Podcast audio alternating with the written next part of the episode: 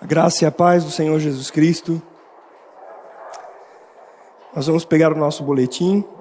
Mais uma vez, nós vamos nos expor à palavra de Deus e somos expostos a esta palavra. E assim como nós, quando estamos caminhando, tomando aquele sol, nós temos o efeito disso sobre nossas vidas. Da mesma maneira que aquilo que nós usamos para nosso alimento vai também fazer parte da nossa constituição. A palavra de Deus, que é viva e eficaz, ela é necessária. Porque, primeiro, que é a revelação do próprio Deus, é a pessoa do Senhor Jesus Cristo, o Verbo de Deus encarnado. E como eu preciso da palavra de Deus para a minha vida, não só os domingos, mas todos os dias. E eu convido você a, nesta manhã, diante do Senhor, clamar, pedir que o Senhor fale ao teu coração. Que, como igreja, sejamos impactados por Sua palavra. Que não seja mais uma manhã, mais uma reunião, mas que, diante da exposição da palavra do Senhor, nós digamos ao Senhor: tem misericórdia de mim. Senhor, haja em nós nesta manhã por graça e misericórdia. Em nome de Jesus. O texto base que nós temos é o texto de Hebreus, capítulo 12, do versículo 28 e 29. Nós temos a versão NVI, que diz: Vamos juntos? Portanto, já que estamos recebendo um reino inabalável, sejamos agradecidos e assim adoremos a Deus de modo aceitável, com reverência e temor, pois o nosso Deus é fogo consumidor.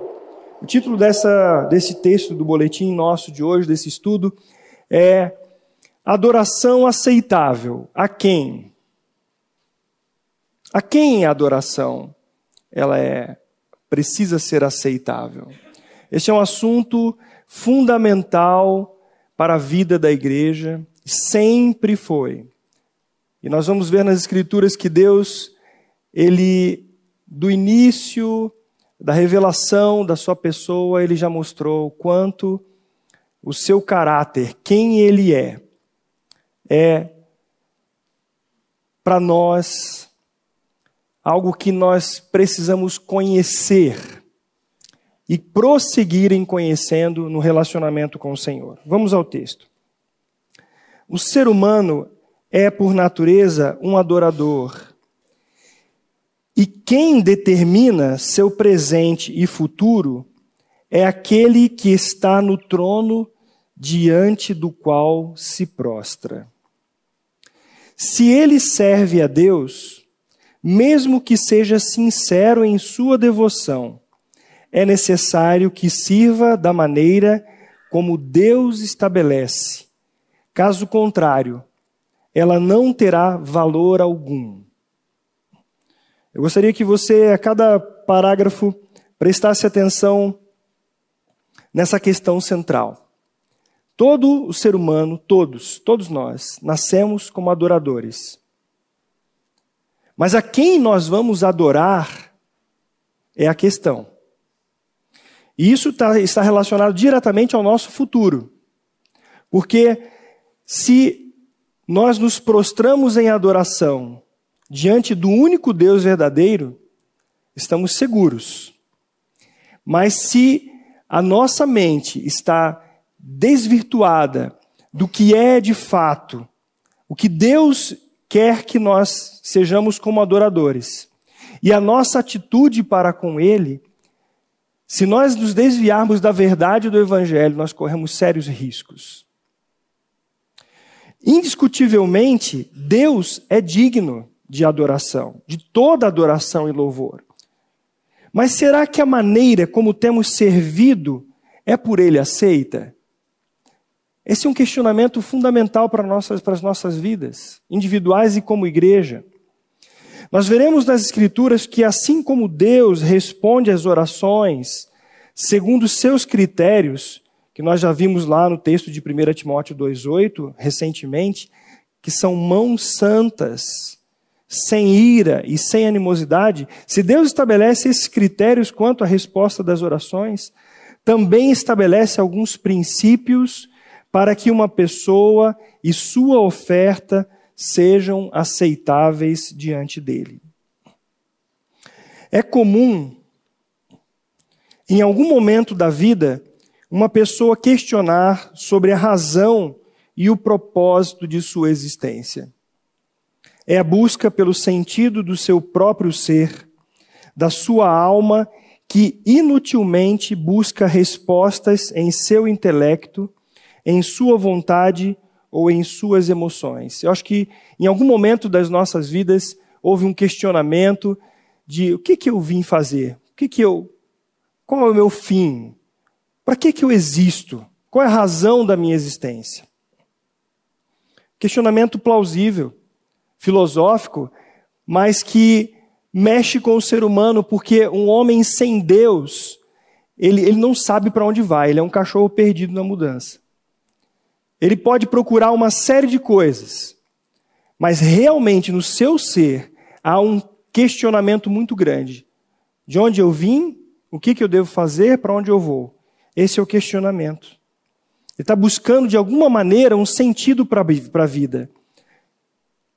Essa é a realidade de todos nós, seja em qualquer cultura, em qualquer tempo. Há uma busca do ser humano pelo divino. Mas ele tenta ludibriar isso, ele tenta buscar alguma outra coisa porque ele evita se submeter a Deus.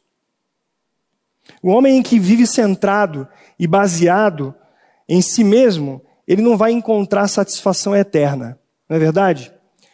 É, a menos que ele seja restaurado, a menos que uma pessoa seja restaurada da condição que ela nasceu, separada de Deus, morta para Deus, a menos que ela seja restaurada essa condição de verdadeiro adorador, aceitável a Deus, e receba do Senhor Jesus esse reino inabalável que nós veremos nas Escrituras, a menos que aconteça isso, o fim é triste, é trágico, porque sem a vida do Espírito, sem a habitação, ser uma habitação de Deus, o homem está totalmente desnorteado.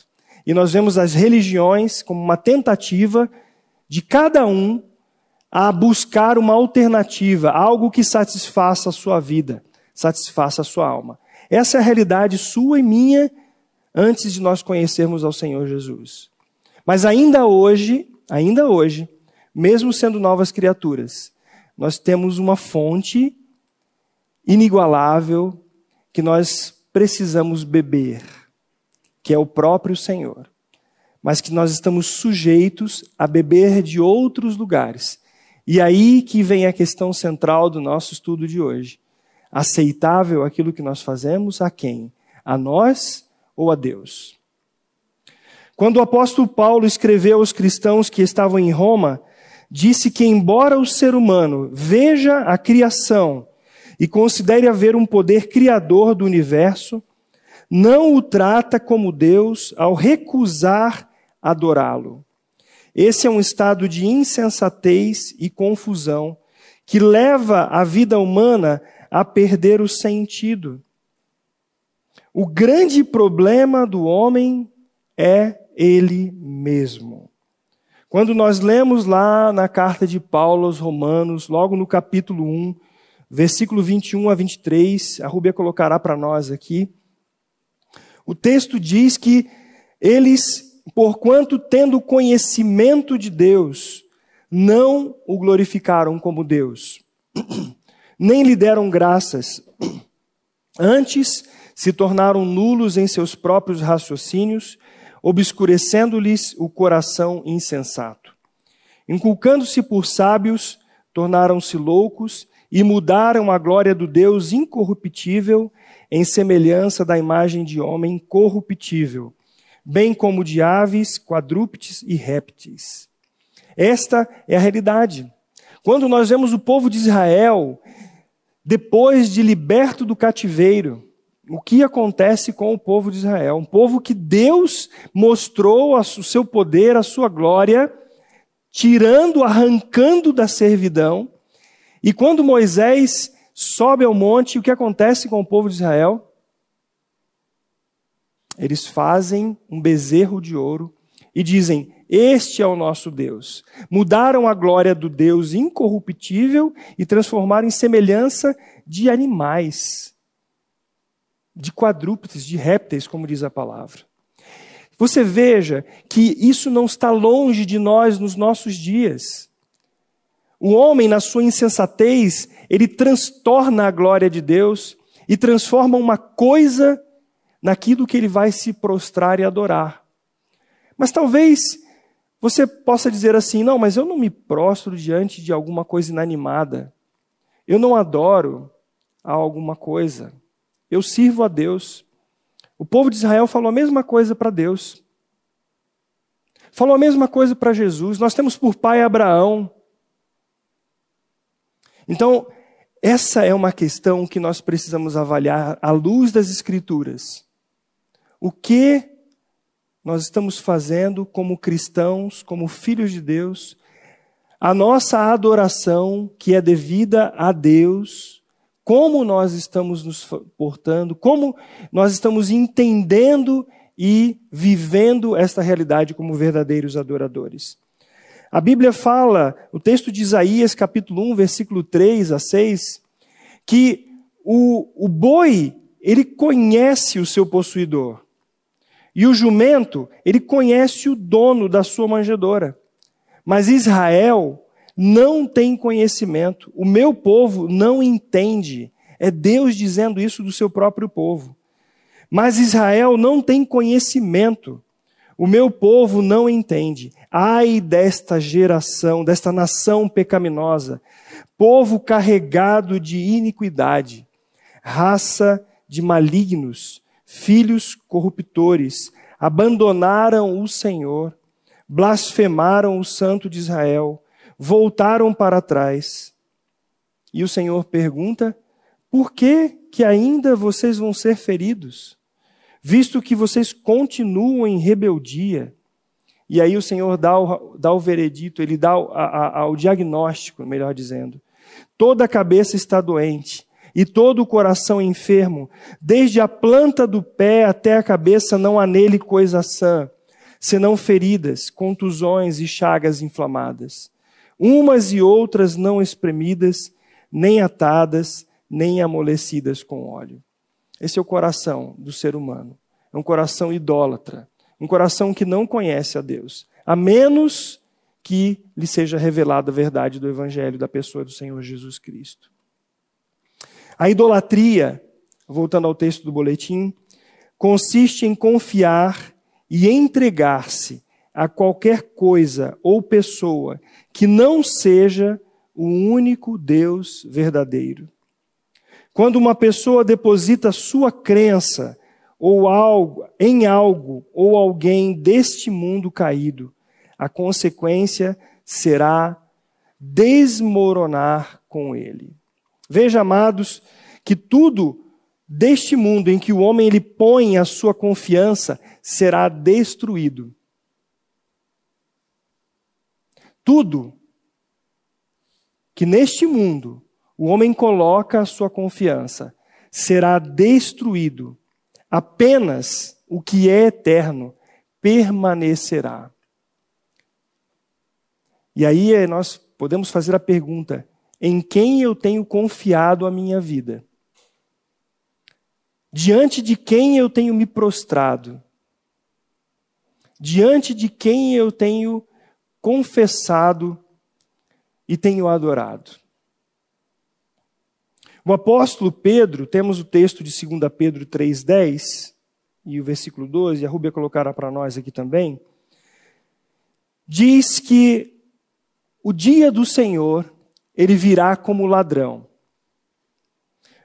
Virá, entretanto, como ladrão o dia do Senhor, no qual os céus passarão com estrepitoso estrondo, e os elementos se desfarão abrasados. Também a terra e as obras que nela existem serão atingidas.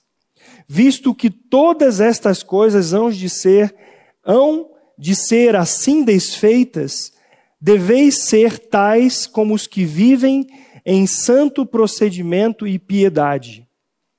esperando e apressando a vinda do dia de Deus, por causa do qual os céus incendiados serão desfeitos e os elementos abrasados se derreterão.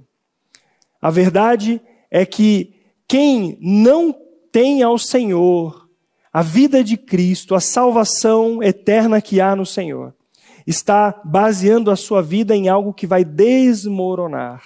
O que nós vemos neste mundo vai se acabar. Esta é a verdade da palavra de Deus. E somente aqueles que receberam o reino inabalável vão poder permanecer também firmes no Senhor.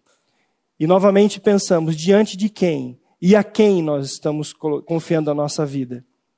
Isto parece ser uma pergunta tão simples para nós e, e, tão lógica a resposta. Não, minha vida está no Senhor. De fato está. Então nós vamos ver em quem nós estamos confiando. Porque as coisas que são abaláveis hão de ser destruídas, mas há coisas que permanecerão, e isso é o reino de Deus, o reino do Senhor, que não será abalado. Ele é eterno e imutável. Então a questão abordada no breve catecismo de Westminster evidencia a grande incógnita do ser humano e declara a resposta bíblica sobre o propósito maior da existência humana. A, resposta sobre o fim principal do ser humano é esta: é glorificar a Deus e gozá-lo para sempre. Quando vemos alguns textos da palavra, como Romanos 11, 36, onde lemos que porque dele, por meio dele e para ele são todas as coisas, a ele, pois, a glória eternamente. Quando nós vemos um salmo de Asaf, o salmo 73, que diz assim: Quem mais tenho eu no céu? Não há outro em que eu me compraza na terra. Ainda que a minha carne e o meu coração desfaleçam, Deus é a fortaleza do meu coração e a minha herança para sempre. Quando nós vemos o texto de Romanos, capítulo 14, versículo 8, que diz assim: Porque se vivemos, para o Senhor vivemos, se morremos, para o Senhor morremos. Quer, pois, vivamos ou morramos, somos do Senhor. Apenas alguns textos para nos lembrar que a razão da nossa existência não é o nosso prazer a razão da nossa existência não é a nossa felicidade, o nosso contentamento nas coisas deste mundo, mas é que por meio das nossas vidas Deus seja glorificado.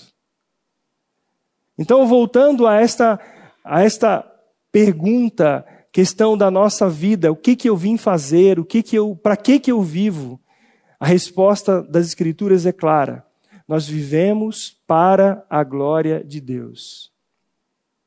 E se não é diante dele que nós nos prostramos, nós não estamos vivendo de fato para a glória dele. E a nossa adoração não é aceitável diante do Senhor. Deus criou o universo e formou o homem unicamente para adorá-lo. Mas essa condição de adorador, amados, ela foi quebrada pelo pecado. Houve um rompimento dessa comunhão e da adoração com o nosso Deus. E novamente, ao ler as Escrituras, nós vemos o Evangelho chegando até nós, quando o Senhor Jesus, quando o próprio João ele diz, no capítulo 1, versículo 10, que ele veio para os que eram seus, e os seus não o receberam. Esta é a realidade dos nossos dias também. Aqueles que nominalmente são chamados de cristãos, que dizem que amam a Deus, mas não recebem, não se submetem a Ele, não se prostram diante do Senhor. Jesus ele inaugura um reino inabalável por meio da sua morte e ressurreição totalmente diferente daquilo que o homem criou, o seu próprio reino, que se degrada, que se abala.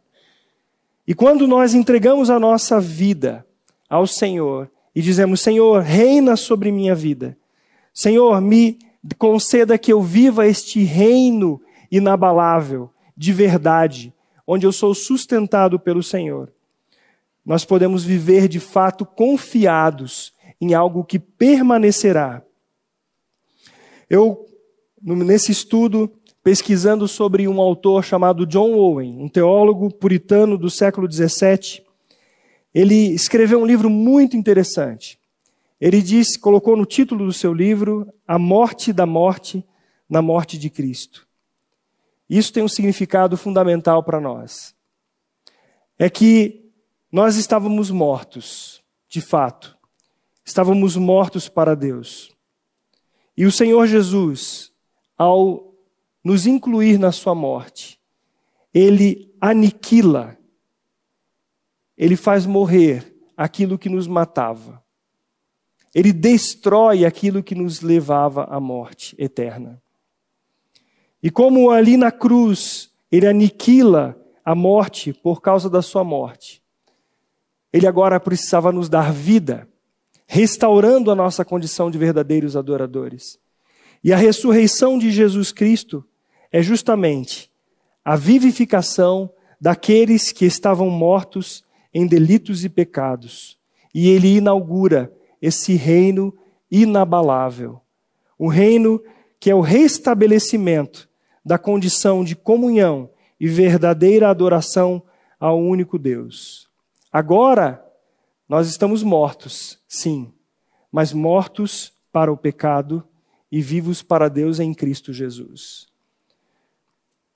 Às vezes eu fico pensando na, nesta obra do Calvário, da nossa condição de morte para Deus. Temos o Espírito, um ser, um ser humano que não tem a vida de Cristo, ele tem, ele tem espírito, alma e corpo, mas o espírito está morto para Deus porque o pecado o leva à morte. Quando o Senhor Jesus nos colocou no seu corpo, ele aniquilou a causa desta morte. E na sua ressurreição nos deu então a vida do Senhor Jesus. E agora nós continuamos mortos? Sim, mas para o pecado. Esta obra é algo inexplicável do ponto de vista humano. É um milagre de Deus em restaurar a condição caída do ser humano para lhe dar um novo reino, onde o reino eterno, Cristo é o Senhor. Esta é a questão fundamental para nós. Entendermos e crermos que, como verdadeiros adoradores, como filhos de Deus, agora temos algo de verdade eterno, seguro para as nossas vidas. Quando somos restabelecidos à condição de verdadeiros adoradores, agora podemos voltar à pergunta: o que é adorar a Deus de modo aceitável ou agradável? Muitos pensam que a adoração se resume ao culto dominical. Davi, no Salmo 15, faz a pergunta e a responde em seguida: Senhor, quem habitará no teu santuário? Quem poderá morar no teu santo monte? O tabernáculo era o centro da adoração do povo de Israel no deserto, o que posteriormente veio a ser o templo, o lugar da habitação e da revelação de Deus, o antítipo da comunhão entre Deus e o seu povo por meio de Jesus Cristo. O Salmo 15 faz essa pergunta para mim e para você: Quem habitará no teu santuário, Senhor? Quem poderá morar no teu santo monte? A mente religiosa, ela busca alternativas no seu culto para satisfazer a sua própria consciência e não a, a alma e o espírito. São artifícios que nós podemos criar para nos reunirmos aqui e dizermos que estamos adorando de fato o Senhor, estarmos tão longe disto. O que é de fato adorar a Deus de modo aceitável ou agradável? A resposta de Davi no Salmo expõe os critérios de Deus para que o adorador e a sua adoração sejam aceitos. Veja o que diz o Salmo 15, do versículo 2 ao 5. aquele que é íntegro em sua conduta e pratica o que é justo, que de coração fala a verdade e não usa a língua para difamar, que nenhum mal faz ao seu semelhante e não lança calúnia contra o seu próximo, que rejeita quem merece desprezo, mas honra os que temem ao Senhor, que mantém a sua palavra, mesmo quando sai prejudicado, que não empresta o seu dinheiro visando lucro, nem aceita suborno contra o inocente. Quem assim procede nunca será abalado. Você veja a pergunta e a resposta do próprio salmista sobre a verdadeira adoração. Porque quando nós pensamos em, em adorar, adorar ao Senhor, o que, que primeiro vem à sua mente? Uma reunião como esta? Um momento que nós cantamos, que nós tocamos ao Senhor? Sem dúvida isso faz parte. Mas quando nós olhamos para as Escrituras e vemos essa questão fundamental que Davi nos traz à mente, onde ele diz que habitar com o Senhor significa relacionamento, comunhão, intimidade. Habitar no templo do Senhor, habitar no seu santuário, quer dizer viver no Senhor. Quer, viver, quer dizer viver em comunhão com o Senhor. E isso resulta em algo muito diferente do que nós temos visto no meio evangélico hoje como adoração. A verdade é que aquele que é identificado aqui como íntegro é objetivamente uma nova criatura em Cristo, que manifesta em sua vida o fruto do Espírito Santo. Não estamos falando de perfeição, mas de uma nova natureza, recebida de Deus por meio de Cristo. Vejam que no Monte Sinai, está em Êxodo capítulo 19, versículo 12 e 13, até um animal que se aproximasse do monte seria apedrejado. No santo dos santos do templo, só poderia entrar o sumo sacerdote, sozinho, uma vez por ano, não sem sangue, oferecendo por si e pelos pecados do povo. Mas Jesus Cristo, sendo o mediador da nova aliança, inaugurou o reino inabalável, do qual faz parte todo aquele que foi tornado filho de Deus. Então, não é algo exterior não tem a ver com aquilo que eu faço externamente e digo que isto é adoração. Tem a ver com um relacionamento de intimidade com Deus provido por meio de Jesus Cristo, porque ninguém pode chegar ao Pai senão por meio de Jesus Cristo. O caminho é um só. A verdade é uma só. E tudo que está fora desse escopo está limitado a este mundo abalável que se deteriorar, que está se deteriorando e se acabará.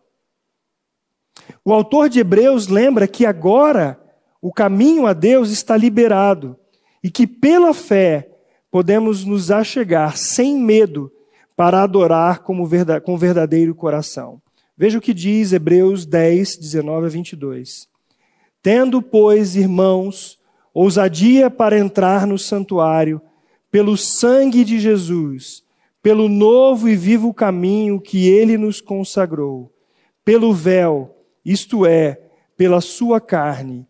E tendo um grande sacerdote sobre a casa de Deus, cheguemos-nos com verdadeiro coração, em inteira certeza de fé, tendo o coração purificado da má consciência e o corpo lavado com água limpa.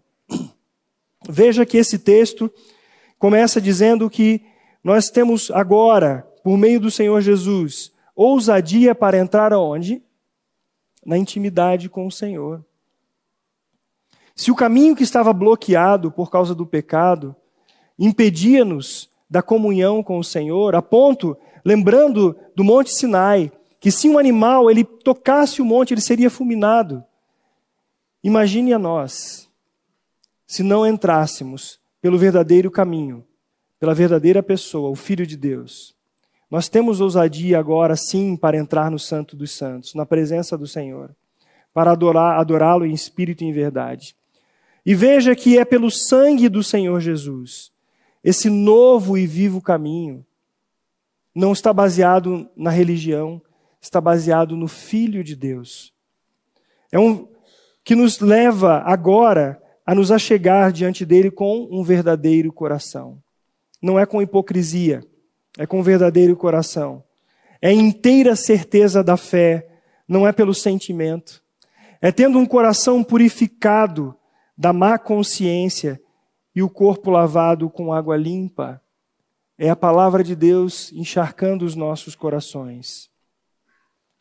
A adoração aceitável diante de Deus parte de um ponto fundamental: ser uma pessoa nascida de novo em Cristo que cultiva um relacionamento íntimo com Deus, que estava morta espiritualmente, mas agora vive. Não se trata de aparência exterior, não se trata de sensações, não se trata de experiências emocionais, mas de vida espiritual, em santidade para com Deus, fundamentada em plena certeza de fé, pois a Bíblia diz que sem fé é impossível agradar a Deus. E diante desta palavra, nós começamos a verificar nas Escrituras que há uma adoração aceitável diante de Deus. E ela parte de um ponto fundamental: ser uma nova criatura em Cristo. Ninguém, ninguém pode, que não conhece ao Senhor Jesus, pode orar o Pai Nosso de verdade. Ninguém que é filho, que não seja filho de Deus pode dizer Pai nosso que está no céu. Porque ele não tem a, a Deus como Pai. E ninguém pode adorar de fato a Deus se não for uma nova criatura em Cristo Jesus. Esse é o primeiro ponto. Você é uma nova criatura em Cristo Jesus? Se você é uma nova criatura, você é um verdadeiro adorador. E não se esqueça daquilo que nós lemos no primeiro parágrafo diante de quem nós nos prostramos, dirá para onde nós iremos no futuro. Adorar a Deus de modo aceitável não está baseado em padrões e práticas religiosas, nem em boas ações meritórias, mas no fato de que, ao ser tirado do império das trevas e colocado no reino de Deus, podemos agora servi-lo de modo agradável, por meio de Cristo. Agora sim, nós podemos, por meio de Cristo, adorar a Deus, não baseado em práticas religiosas, queridos, não baseado em algo exterior, não baseado em ações que podemos negociar com Deus, mas por meio de Jesus, nós oferecemos a Deus sempre sacrifício de louvor, que é o fruto de lábios que confessam o nome do Senhor. Não se engane, não se engane. No último dia, o Senhor ele falará, falará: Vinde benditos do meu Pai, possuí o, heran, eh, o reino por herança. Mas ele dirá àqueles outros que não de fato creram no Senhor, ele dirá: Apartai-vos de mim, vós que praticais a iniquidade. O caminho de vocês agora é o fogo eterno. É para nós fundamental entendermos e, de, em tempo nenhum, deixarmos de prestar atenção nisto, porque depende as nossas vidas, diante de quem nós estamos nos prostrando. Baseado em que nós estamos avaliando a nossa vida como verdadeiros adoradores. A partir disso, de maneira bem prática, podemos pontuar o que é adorar a Deus de modo aceitável ou agradável.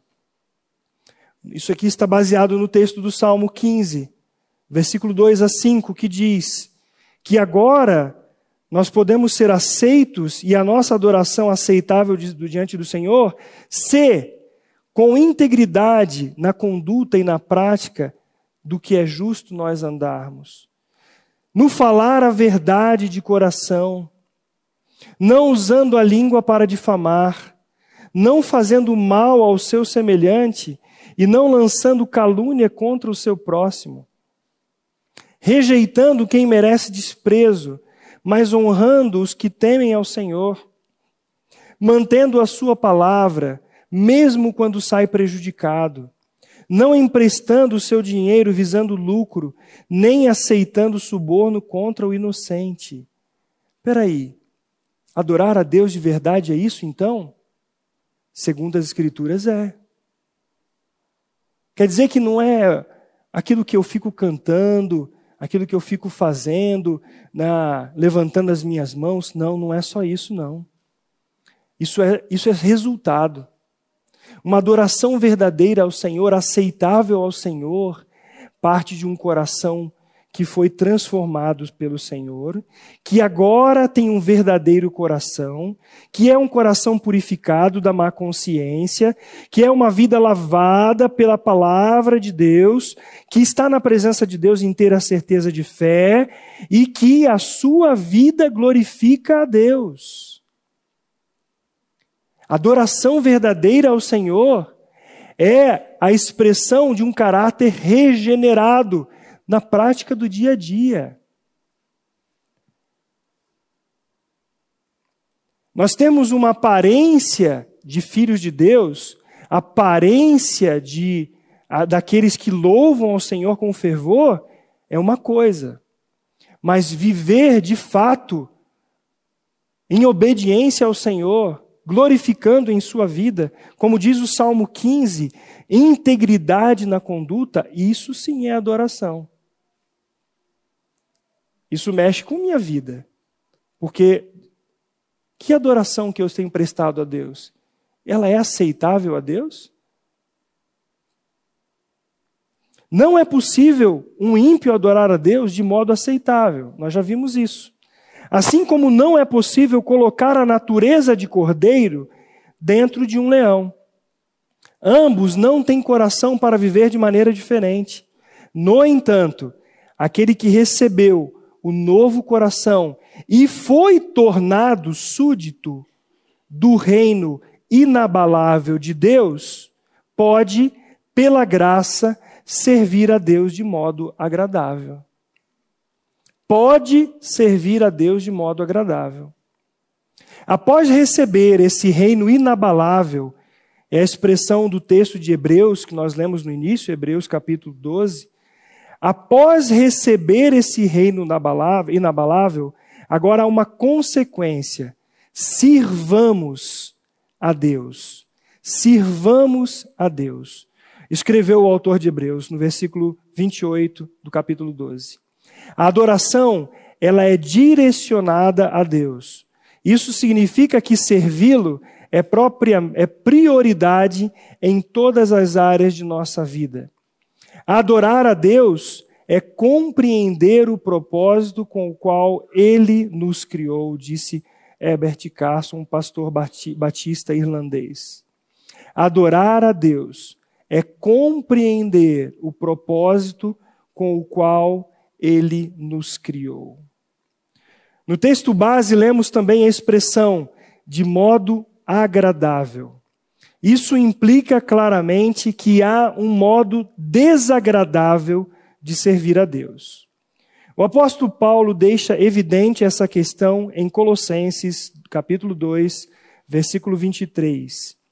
Tais coisas, com efeito, têm aparência de sabedoria, como culto de si mesmo e de falsa humildade e de rigor ascético, todavia não tem valor algum contra a sensualidade. Tem efeito, tem aparência de sabedoria, mas é um culto de si mesmo. Eu estou preocupado com o meu prazer, com a minha vontade. Isto é um culto inaceitável ao Senhor porque está, porque está centrado no próprio homem. É uma falsa humildade, é uma falta, uma falsa, é, é, é um falso cumprimento da lei. uma falsa aparência, porque o coração está vazio. Não tem valor nenhum contra, de fato, o pecado. O culto de si mesmo nasceu no coração de Satanás, como diz Mateus 4, 8 e 9. O texto de Mateus diz que Satanás, quando conversou com Jesus, ele falou assim: Se você prostrado me adorar. É o culto de si mesmo. Ele queria ser cultuado. E 2 Coríntios 11, 3, eu coloquei só a referência.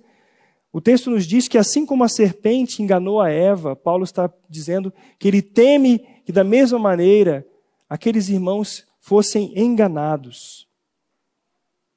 Então a coisa é sutil. Porque a linha entre a aparência e o que é de fato verdade, ela é muito tênue. E nós podemos correr, e nós corremos o risco de estarmos baseando a nossa adoração em algo exterior e não em uma vida transformada que testemunhe e que glorifica ao Senhor. Jesus, ao lembrar do profeta Isaías, referiu-se a um tipo inaceitável de adoração a Deus. Ele diz: O Senhor disse: Visto que este povo se aproxima de mim e com a sua boca e com os seus lábios me honra, mas o seu coração está longe de mim, e o seu temor para comigo consiste só em mandamentos de homens que maquinalmente aprendeu. Tem a ver com algo exterior. A pessoa vem, ela costuma, ela começa a frequentar a igreja, ela começa a ouvir a palavra, ela começa a dizer graça e paz, ela começa a levantar as suas mãos, mas ela não tem um novo coração. Está baseado só em algumas coisas que ela aprendeu. E não de fato há uma vida transformada no seu coração. Quando alguém se propõe a servir a Deus por interesse ou medo, ela está, na verdade, querendo manipular o divino, querendo fazer alguma coisa para que Deus dê algo de volta. Isto é um tipo de adoração inaceitável. É adoração. Como todos nós, nascidos neste mundo, somos adoradores. Mas a Bíblia deixa bem claro que há uma adoração inaceitável e uma, uma adoração aceitável que é por meio do Senhor Jesus. Não está baseada em aparência, não está baseado em interesse, mas uma vida que de fato adora ao Senhor. Eu gostaria de que você acompanhasse uma leitura de Isaías capítulo 1. Porque este texto, quando o profeta Isaías fala ao povo de Israel, ele faz uma exortação que para nós cabe muito bem neste dia. Ele diz assim: De que me serve a mim a multidão de vossos sacrifícios? Diz o Senhor: Estou farto dos holocaustos de carneiros e da gordura de animais cevados, e não me agrado do sangue de novilhos nem de cordeiros, nem de bodes. E você pode perguntar: mas Deus não mandou fazer isso? Deus mandou. Por que, que Deus está dizendo que Ele está farto disso? Quando vindes para comparecer perante mim, quem vos requereu o só pisardes os meus átrios? Não continueis a trazer ofertas vãs o incenso é para mim abominação. Mas Deus não mandou queimar o incenso. Por que, que ele está dizendo que é abominação? E também as festas da lua nova, os sábados, e a convocação das congregações. Não posso suportar iniquidade associada ao ajuntamento solene. As vossas festas da lua nova e das vossas e as vossas solenidades a minha alma as aborrece. Já me são pesadas, estou cansado de as sofrer. Pelo que quando estendeis as mãos, escondo de vós os olhos. Sim, quando multiplicais as vossas orações, não as ouço. Porque as vossas mãos estão cheias de sangue. Lavai-vos, purificai-vos, Tirai a maldade de vossos atos de diante dos meus olhos. Cessai de fazer o mal. Aprendei a fazer o bem. Atendei à justiça, repreendei o opressor, defendei o direito, defendei o direito do órfão, pleiteiai a causa das viúvas. O Senhor está dizendo que aquilo que ele mandou fazer e que o povo estava fazendo, ele não suportava mais. Meus amados, a nossa adoração tem sido aceita diante de Deus. Veja que nós podemos estar fazendo um bonito teatro em nossas reuniões, mas sem vida nenhuma. Porque a verdadeira adoração, depois que a pessoa foi regenerada, ela é a expressão de uma vida temente ao Senhor. Uma vida que o testemunho glorifica ao Senhor.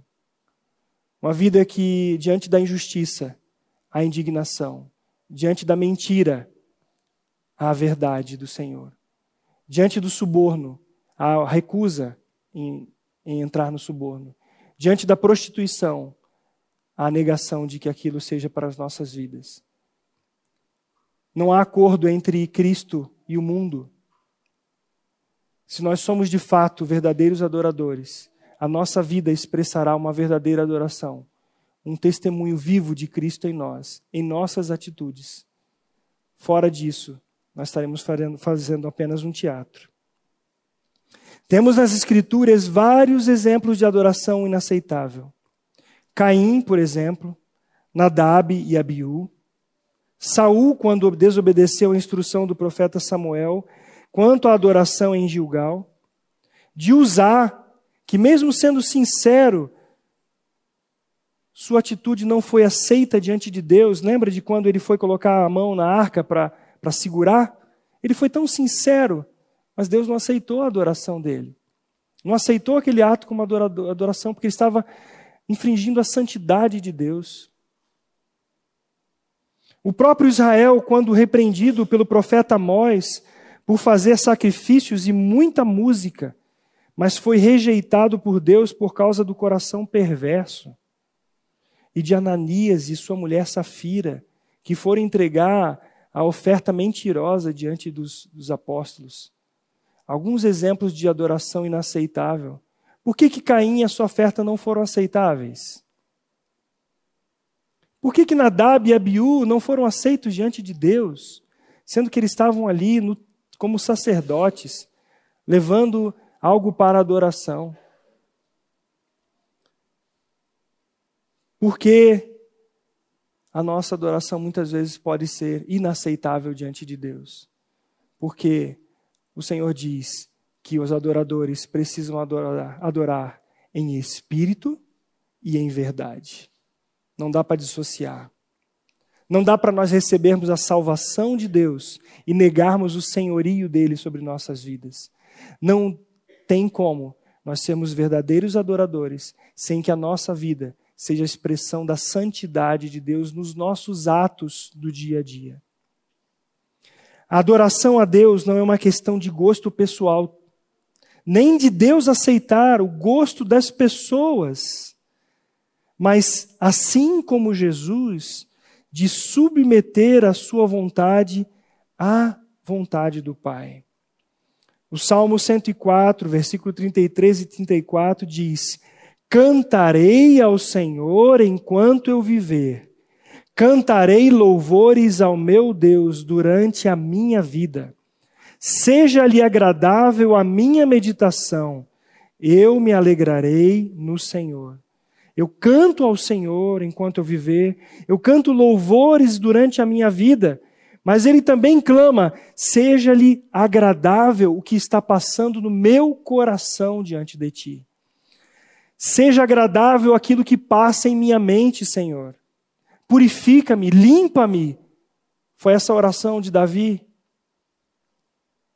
E eu me alegrarei no Senhor, na tua vontade, da maneira que o Senhor quer que eu te adore. O que é servir e adorar a Deus de modo agradável, amados?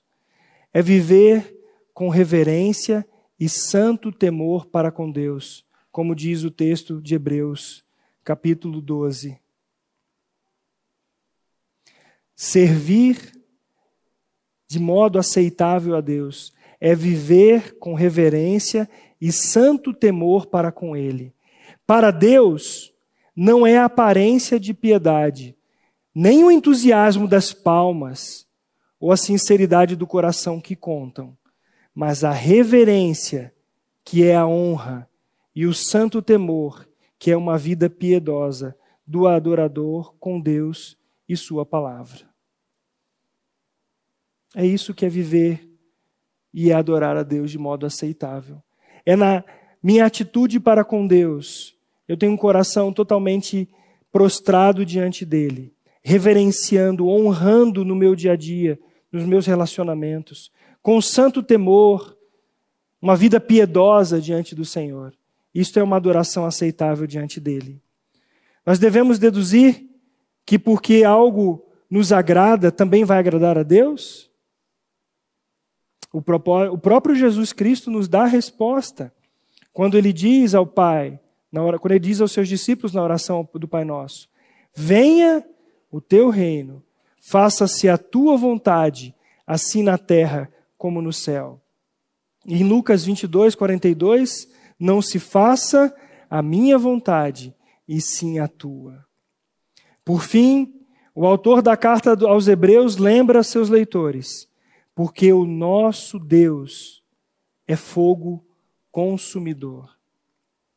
Ele está referindo-se ao zelo de Deus quanto à adoração. A exortação é a nós dirigida também para que, em tempo algum, deixemos de crer e levantemos ídolos em nossas vidas, provocando a ira de Deus, porque Deus é fogo consumidor. Deus é zeloso, amados. Ele não deixou de ser aquele Deus zeloso que nós lemos em Isaías 1. Um Deus que está farto de coisas exteriores, de aparência. Ele quer vida santa diante de si. Sacrifício vivo, nossas vidas em submissão à Sua vontade, todos os dias. Isso sim é adoração aceitável ao Senhor. Essa passagem, para nós, de Hebreus, ela dá um aviso de algo muito mais aterrorizante do que qualquer perseguição que nós possamos sofrer. Ela fala do julgamento de Deus. Todo homem será julgado. Todo homem será julgado. Ou ele será julgado pela lei, ou ele será julgado pela graça. Ou ele será julgado por suas próprias obras, ou ele será julgado pelas obra, pela obra de Cristo. Aqueles cujos nomes estão no livro da vida serão julgados pelo que Cristo fez em seu nome, porque eles têm confiado a Ele as suas vidas. Então eles serão medidos e julgados por causa da justiça do próprio Senhor Jesus Cristo, e não por suas próprias justiças. Aqueles que não crerem em Jesus serão medidos e julgados por sua própria justiça, que não tem mais valor diante de Deus, porque a Bíblia diz que as nossas justiças são como trapos de imundícias. A verdade é que Deus está sacudindo o nosso mundo. É só nós olharmos para a nossa história. Deus está sacudindo o mundo de hoje e mostrando que sua estrutura está abalada. Infelizmente, muitos são os que constroem suas vidas sobre o que está desmoronando. Mas os filhos de Deus podem, agora que receberam um reino inabalável, adorar a Deus de verdade. Mas não esqueça de uma coisa: nós corremos o risco de confiar em estruturas estragadas, podres deste mundo.